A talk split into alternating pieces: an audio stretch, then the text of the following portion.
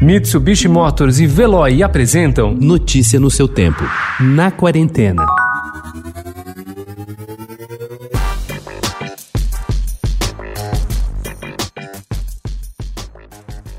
Essa reportagem começou a ser produzida há algumas semanas, mas outras prioridades surgiram, então ela ficou para depois. Sabe como é, né? Cuidar da casa, da cachorra, lavar os legumes, outras matérias para serem entregues, mídias sociais. Enfim, não deu para fazer antes. Pelo menos são essas justificativas que procrastinadores, assim como eu, dão quando não realizam uma tarefa. Se a procrastinação antes da pandemia era algo pontual, a alteração da rotina durante a quarentena surgiu como terreno fértil para adiar tudo que é desconfortável para depois.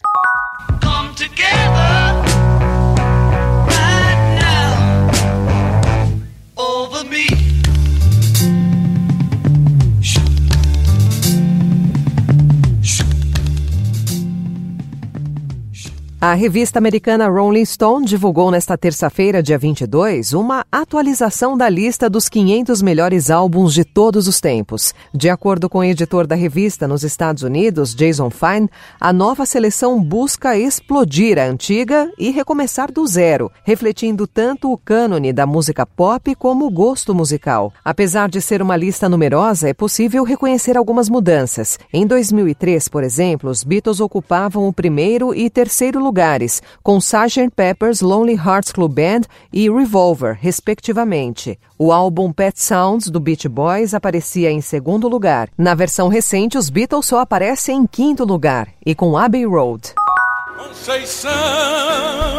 Eu me lembro muito bem. Não sonhar Acostumado a participar de musicais com grande elenco e orquestra, o ator Diogo Vilela percebeu que com a pandemia os espetáculos teriam de ter menor porte, seguindo os protocolos de saúde. Assim, o monólogo Calbi, Uma Paixão, será apresentado online às oito e meia da noite desta quinta. Trata-se da abertura da segunda temporada do programa Palco Instituto Unimed BH em Casa, iniciado em junho com transmissão de espetáculos pela internet e pela TV. Assim, Vilela vai se apresentar diretamente do Teatro Claro Rio em um palco especialmente preparado com sistemas especiais de vídeo, iluminação e sonorização.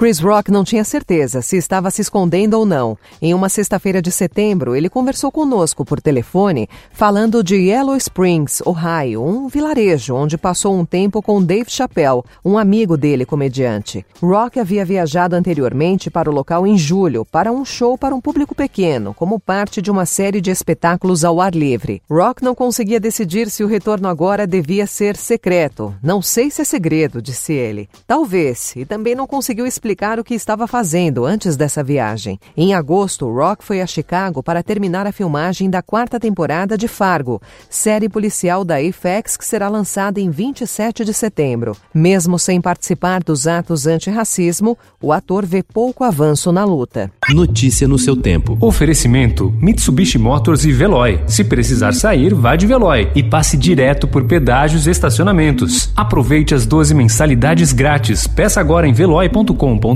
e receba seu adesivo em até 5 dias úteis. Veloy, piscou, passou.